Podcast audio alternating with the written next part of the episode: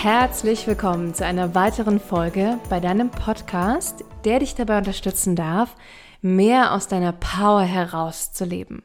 Und das bedeutet auch, mehr auf deine Intuition zu vertrauen. Oder du kannst auch sagen, mehr auf dein Herz zu hören, auf dein Bauchgefühl, dein höheres Selbst, wie auch immer wir es nennen wollen, diese innere Weisheit, die du in dir trägst, um einfach auch viel bessere Entscheidungen für dein Leben zu treffen. Denn ich kann dir sagen, ich war früher noch sehr viel mehr als heute verstrickt in meinem Kopf.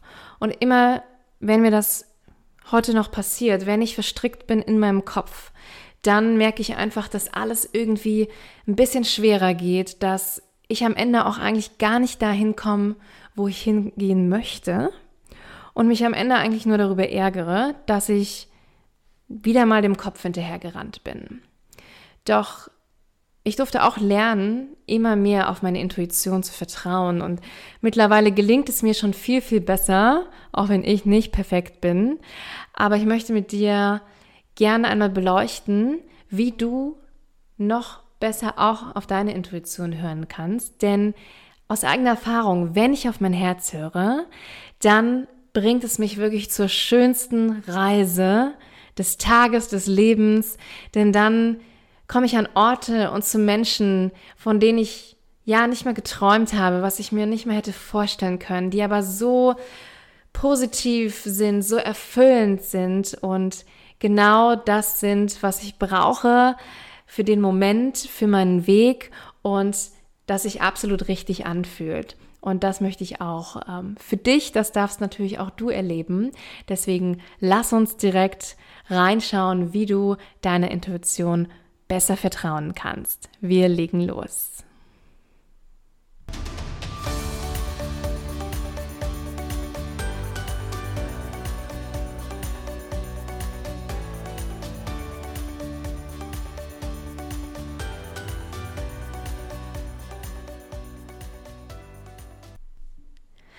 Bestimmt erinnerst du dich auch daran, an diese Momente, in denen du auf dein Herz gehört hast und etwas ganz Wunderbares dabei herausgekommen ist.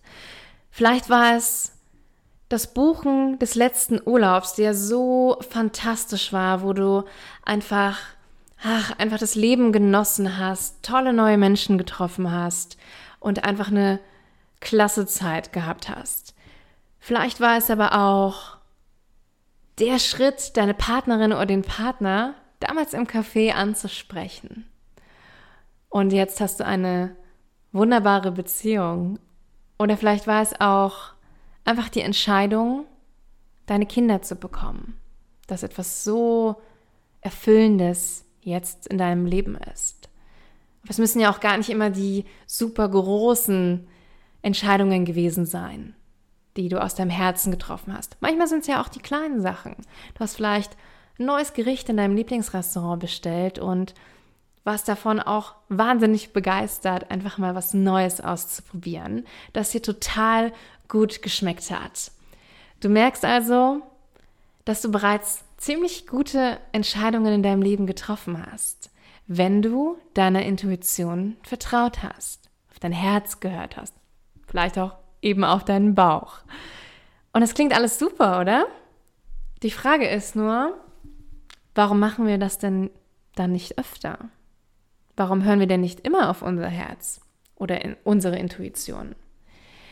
Es gibt da so ein paar Institutionen, möchte ich die mal nennen, oder auch hm, Erfahrungsinstrumente in uns, die meint es total gut mit uns, wirklich. Die wollen eigentlich auch nur das Beste für uns. Aber die sind nicht immer so wirklich der optimale Wegweiser, denn sie legen sich gerne mal über unsere Intuition, weil die haben so ein kleines, hm, ich sag mal, Aufmerksamkeitsproblem.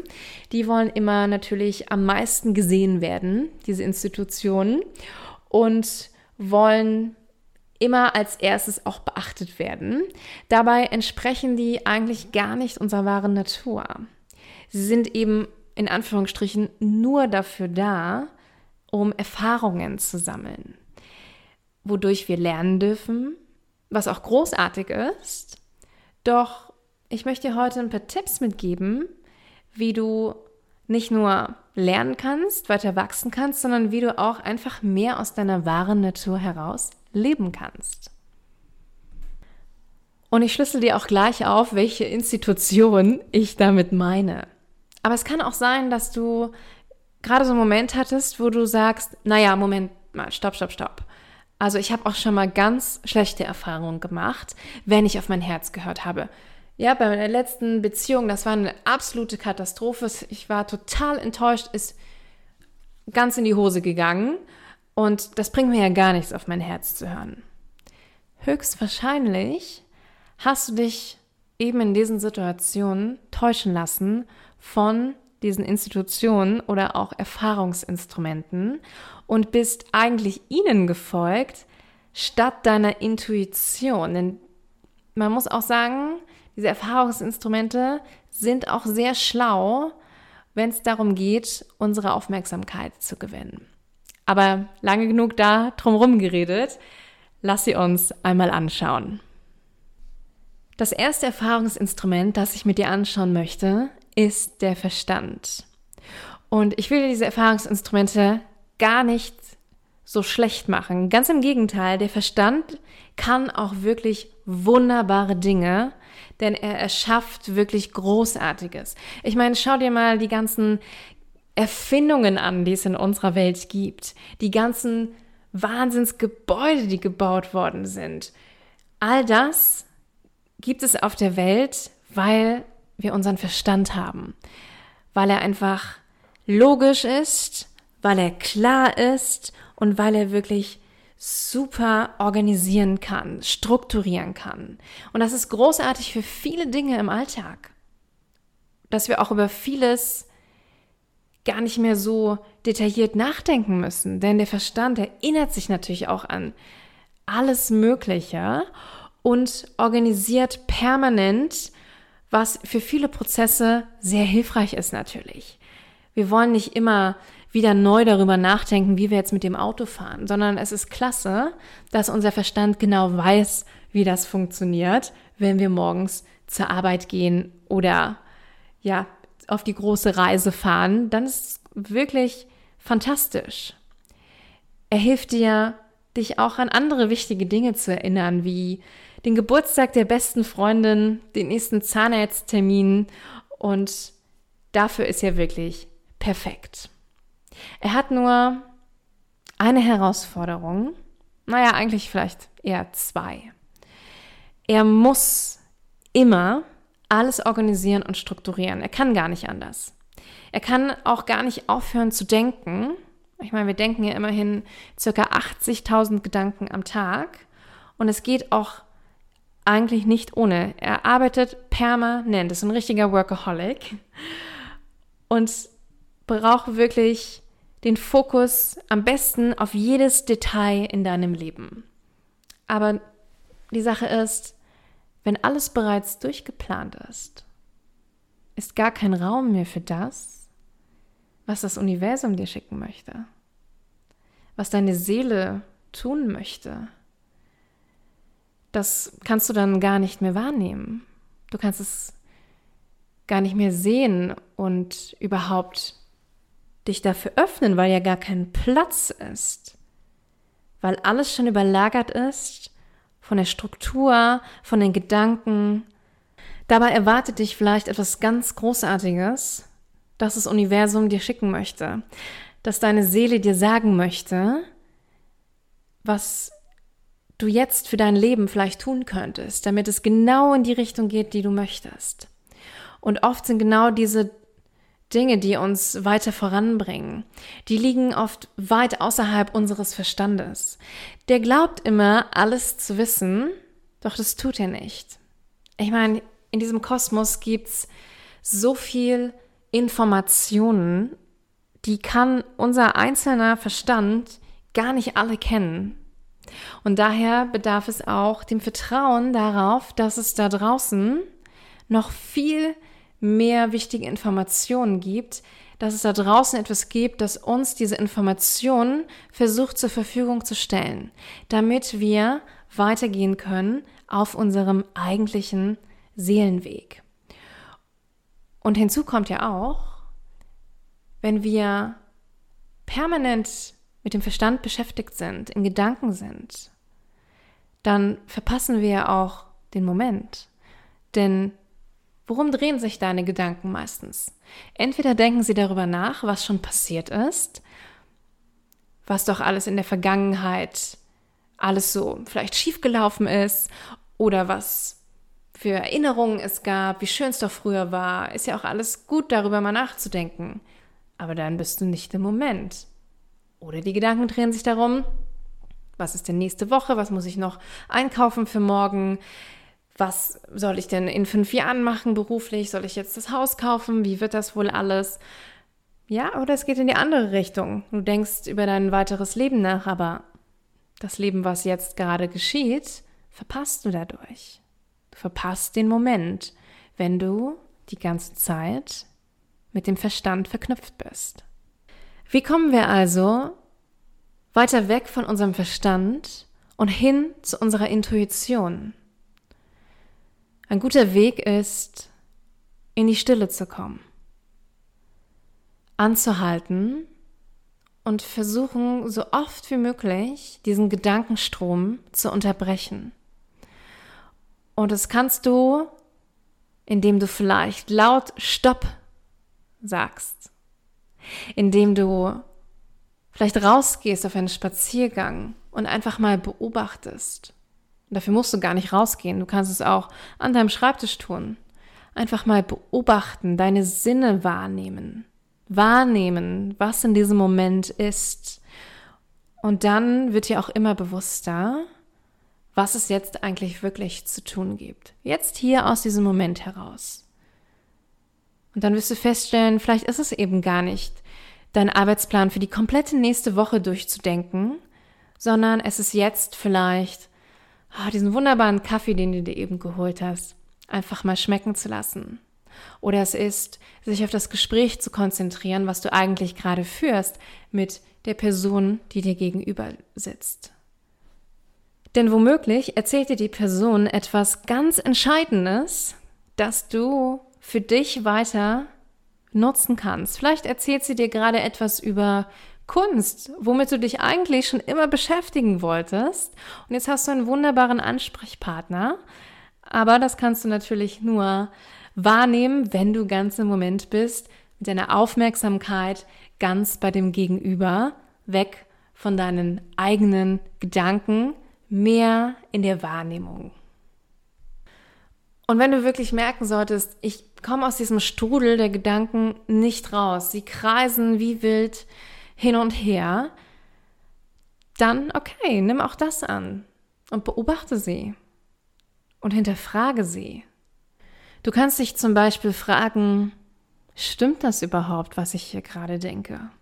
Denn die zweite Herausforderung des Verstandes ist es, dass er immer Probleme sieht, denn eine seiner Aufgaben ist natürlich, Probleme zu lösen.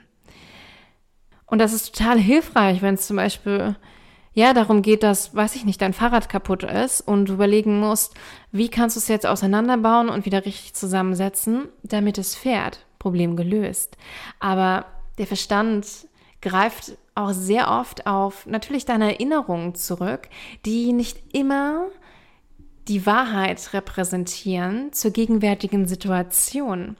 Denn es kann ja sein, dass du zum Beispiel, ja, gerade in einem Gespräch bist mit einem potenziellen Partner, Partnerin, die oder den du total magst, aber die ganze Zeit plappert dein Verstand und sieht eigentlich nur Probleme, fragt sich die ganze Zeit, naja, ob das passen wird. Na, er wohnt doch in einer ganz anderen Stadt, wo sollen wir denn dann hinziehen? Ziehe zieh ich dorthin, zieht er hier hin? Und kann das denn überhaupt funktionieren? Ich bin ja so alt, sie ist so alt. Ja, der Verstand ist nur am Hin und Her überlegen, wo sind Probleme, wo müsste man Lösungen finden. Dabei passt ihr auf seelischer Ebene wahrscheinlich total gut zueinander, weil ihr eben zusammen wachsen könnt, euch großartig ergänzt. Und das kannst du aber nur wahrnehmen, wenn du auf dein Herz hörst. und wirklich mal spürst, fühlt sich das hier für mich richtig an oder nicht. Das ist das beste Instrument, die Wahrnehmung, nicht der Verstand.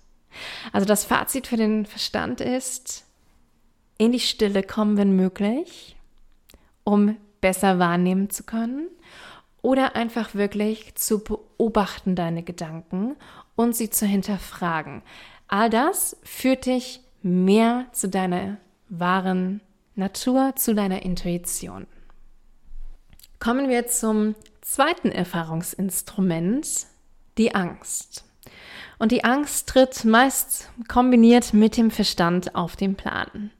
Das ist auch so ein bisschen, ja, ich sag mal, das Verstärkungsteam des Verstandes. Auch die Angst meint es nicht böse, ganz im Gegenteil. Sie will dich nur beschützen. Doch manchmal ist sie dabei etwas überfürsorglich. Ich meine, wir brauchen die Angst natürlich, denn sie soll uns vor ernsten Gefahren beschützen damit wir hier überleben. Natürlich. Und es gibt im Gehirn auch so einen kleinen Teil, das ist sozusagen dein Frühwarnsystem. Das nennt sich die Amygdala. Das sieht aus wie so ein Mandelkern. Und die Amygdala verarbeitet Wahrnehmungen und löst auch entsprechende körperliche als auch geistige Reaktionen aus. Und die Auslöser darauf sind oft Stress und Angst. Stress und Angst sind Überlebensmuster. Und die waren auch viele Jahrtausende wirklich essentiell. Wenn uns früher der Säbelzahntiger angegriffen hat, dann war es wichtig, Wahrnehmung, Säbelzahntiger kommt, Achtung, jetzt muss reagiert werden, um zu überleben. Und die drei wichtigsten Überlebensmuster sitzen noch heute in uns. Das ist entweder erstarren, weglaufen oder Angriff. Das sind die wichtigsten ja, Verhaltensmuster, um zu überleben in wirklich gefährlichen Situationen. Doch heutzutage kommen nicht mehr so viele Säbelzahntiger um die Ecke. Dennoch werden wir genauso heftig getriggert, als wären es Säbelzahntiger, die ständig irgendwo auftauchen, obwohl es eigentlich keine wirkliche Gefahr gibt. Und der Grund dafür, oder eine der Gründe dafür, ist natürlich auch unser Lebensstil. Die permanente Reizüberflutung. Ja, dieses dieser kleine Mandelkern, die Amygdala, die ist so vielen Wahrnehmungen ausgesetzt, sei es visuell, sei es über Geräusche, Gerüche, die permanent versucht, alles zu verarbeiten und zu entscheiden, was ist denn jetzt wirkliche Gefahr und was nicht. Und dadurch ist sie einfach sehr oft aus der Balance und kann es eben nicht mehr unterscheiden und reagiert permanent. Das heißt, 70 Prozent der Menschen befinden sich eigentlich permanent im Überlebensmodus. Was kann man also dagegen tun, gerade auch die Amygdala immer wieder zu beruhigen und eben nicht mehr in diese extremen Überlebensmuster zu fallen? Definitiv ein ruhigerer Lebensstil heißt auch hier wieder mehr in die Stille zu kommen, vielleicht sich auch mal bewusst von dieser Reizüberflutung abzuschotten. Mal vielleicht nicht drei digitale Geräte zur gleichen Zeit irgendwie zu bedienen, sondern sich auf eins zu konzentrieren. Vielleicht wirklich mal öfter rauszugehen in der Mittagspause und nicht in der überfüllten Kantine zu sitzen, wo es einfach wahnsinnig laut ist. Ja, versuche auch hier einfach kleine Möglichkeiten zu finden, wie du diese ganzen Reize herunterfahren kannst und generell einfach viel mehr Ausgeglichenheit in deinem Leben findest. Hinzu kommt aber auch noch, dass die Amygdala auch für unser emotionales Gedächtnis verantwortlich ist. Das heißt, es kann sein, dass wir eine Situation wahrnehmen, die einer vergangenen Situation sehr ähnlich ist, in der wir Angst hatten. Hier sind wir wieder beim Thema Glaubenssätze und Verhaltensmuster. Es kann also sein, dass du dich vielleicht schwer damit tust, neue Kontakte zu knüpfen, Angst davor hast, weil du Angst davor hast, abgelehnt zu werden. Ja, die tiefsitzende Angst ist vielleicht eben Angst vor Ablehnung, weil du sie früher als Kind erfahren hast. Vielleicht bist du früher in eine neue Klasse gekommen und wurdest direkt ausgeschlossen, wurdest direkt abgelehnt, vielleicht auch sogar gemobbt und ja, beschimpft, was auch immer geschehen ist. So, es ist möglich, dass du diese neue Situation, vielleicht kommst du an einen neuen Arbeitsplatz, willst neue Kollegen kennenlernen, aber dass diese alte Angst, diese alte Erinnerung an die Situation früher in der Klasse, die jetzt wieder neue, frische Angst auslöst, die aber eigentlich heute gar nicht mehr relevant ist, doch sie steckt einfach noch in dir.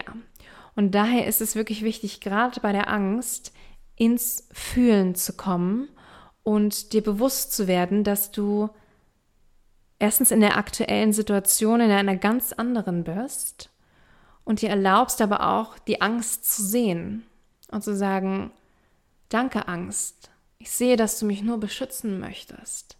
Aber heute bin ich in einer ganz anderen Situation als damals. Und dir wirklich auch zu erlauben, diese Angst mal in deinem Körper wahrzunehmen. Sei es für einen Moment, tiefe Atemzüge zu nehmen, um sie fließen zu lassen, damit sie losgelassen werden kann, damit du ruhiger wirst und du ganz bewusst wahrnehmen kannst, was denn wirklich jetzt im Moment ja für dich ansteht und für dich richtig ist.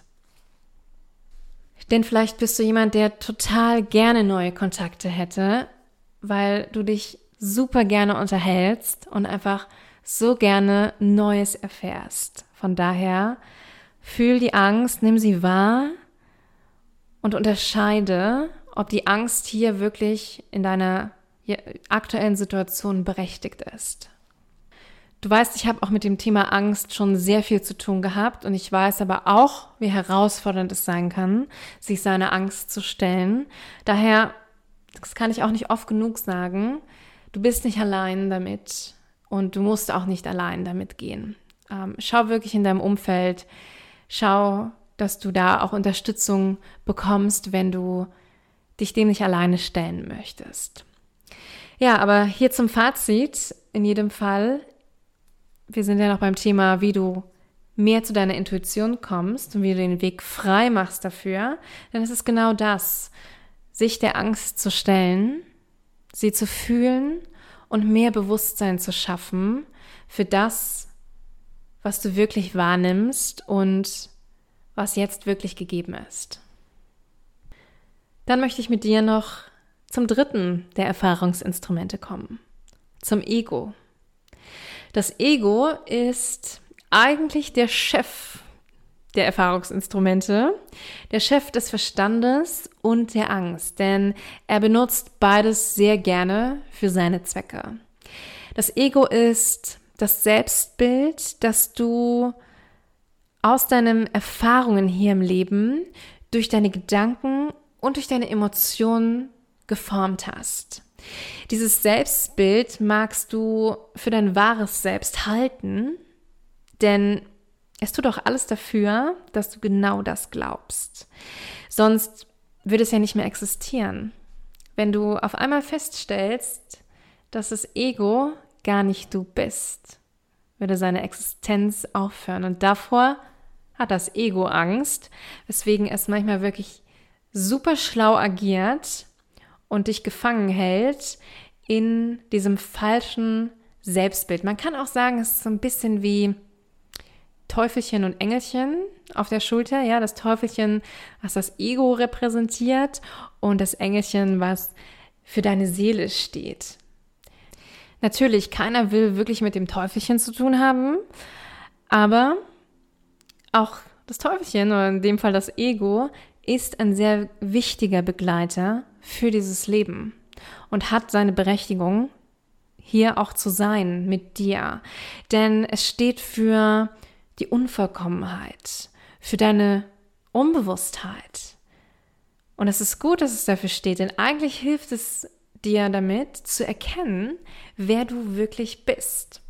Denn du bist, klar, dein höheres Selbst, du bist Seele, Geist, Vollkommenheit.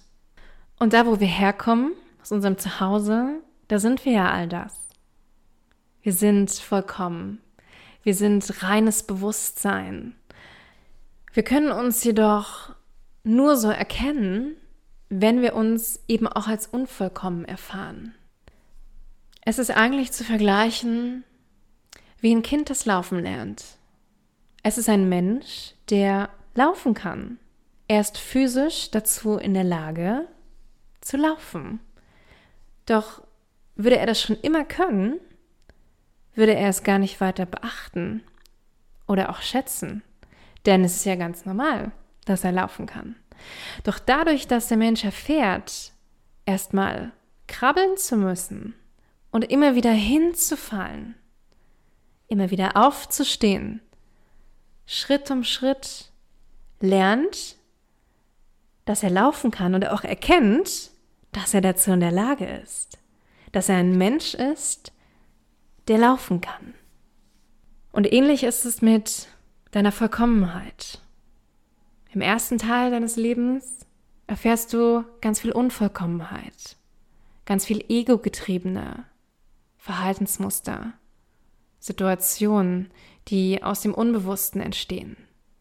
Und Stück für Stück erkennst du, dass du eigentlich die Vollkommenheit bist, dass eigentlich in dir diese Power steckt, dass in dir reines Bewusstsein ist, Liebe ist, Erfüllung ist. Das kannst du aber erst sehen, wenn du auch alles andere wahrgenommen hast. Doch mehr und mehr erkennst du dich selbst. Und dich selbst zu erkennen, ist die reinste Form, deiner Intuition zu vertrauen. Denn wenn du deiner Intuition vertraust, bist du ja, wer du bist. Du handelst aus deinem wahren Selbst. Wie kannst du mehr du selbst sein, indem du dich nicht zu sehr mit dem Verstand identifizierst? Benutze ihn, wofür er geschaffen ist. Ja, nutze ihn, um deinen Alltag auch teilweise zu strukturieren. Wunderbar. Aber identifiziere dich nicht zu sehr, ganz besonders mit den Gedanken und auch identifiziere dich nicht zu sehr mit der Angst. Auch sie ist hilfreich, wenn du wirklich in Gefahr bist. Dann darfst du dich auch natürlich von ihr leiten lassen. Aber für die meiste Zeit gilt, dich nicht zu sehr damit zu verstricken, sondern den Verstand und die Angst als das zu sehen, was sie sind, Werkzeuge, Erfahrungsinstrumente. Um ja, ganz bei dir selbst zu sein, ganz du zu sein, darfst du natürlich auch darauf achten, dich nicht ständig abzulenken mit unnützen Dingen. Und ich weiß, es geht manchmal wirklich so schnell, dass wir uns dahin verlieren, einfach unnötige Zeit zu verschwenden, irgendwie im Internet was nachzugucken. Oder eben auch Gedanken hinterher zu hängen, die uns einfach nicht weiterbringen. Du kommst mehr bei deinem wahren Selbst an, indem du darauf vertraust, dass du Teil eines großen Ganzen bist. Das große Ganze, das dich schützt, das dich leitet und das dir alles zur richtigen Zeit schicken wird. Vertraue darauf, dass alles zu seiner Zeit da ist und dass du Mitschöpfer bist und dass du alles hier auch mit beeinflussen kannst, indem du die richtigen Entscheidungen triffst. Und die richtigen Entscheidungen sind die, die du aus deinem Herzen triffst. Und ich danke dir, dass dein Herz heute geöffnet war für diese Folge und freue mich, wenn du beim nächsten Mal wieder einschaltest. Bis bald.